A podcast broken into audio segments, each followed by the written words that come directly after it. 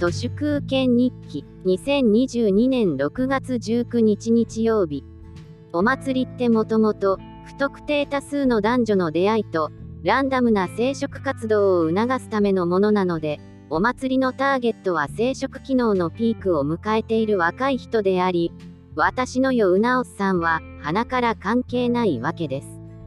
参院選を控えた政治家がわざわざお祭りに出向くのは票目当てですがそれをありがたがっている町内会は裏金目当てです。少子高齢化でお祭りそのものが資金ショートしています。現金って足がつかないから便利ですよね。私の周りを見回すともうすでに半世紀生きた分際で未だに己のことを二十歳やそこらの若者と勘違いしてお祭りにしゃしゃり出たり人生100年時代などという小泉進次郎による嘘の見立てに騙されて公募型のコンテストや何らかの人員募集に手を挙げたりしてますがそんなもの応募者プロフィールの年齢欄を見た時点でドン引きされていることに気づかない人ばかりです。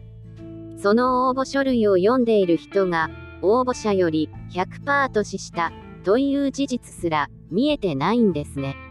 もし私が採用担当ならすでに半世紀も生きちゃったおっさん。おばはんなんて死んでも選びませんね。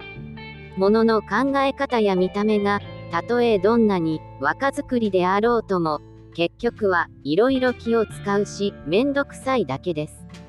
そういう中高年って未だにこの世界が公正世界であると信じているから高顔無知にコンテストに書類を送りつけてくるわけで私に言わせればそれも一つの奴隷の証明バカふるい分け装置です。私なんてもう人にお願いされたお仕事しかやるつもりもありませんしそのお仕事が途絶えたら引退ですよ。ていうかもうすでにほとんど引退しています。土日に人がうようよ集まる場所にも一切近寄りません。地方のショッピングセンターなんかも欲しいものが全くないので行きませんし温泉やサウナも平日の正午少し前にしか出かけません。お風呂って普通の人が飯を食っている時間はガラガラなんです。飯食っちゃうとしばらくは風呂に入れませんし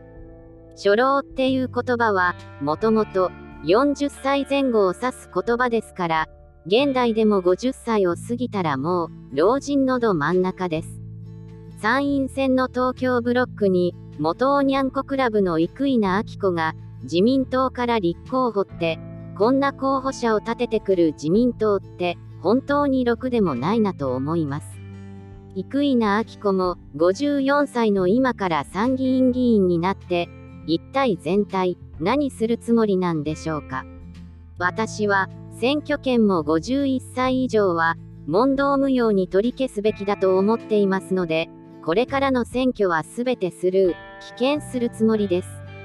今年の参院選は投票日が先か株の世界大暴落が先かまあ多分株のとてつもない大暴落は秋でしょうね。寒くなるとロシア情勢も動き始めます。岸田文雄の期待する黄金の3年なんてアホかあるわけないですね。本日は以上です。ありがとうございました。人の行く裏に道あり花の山。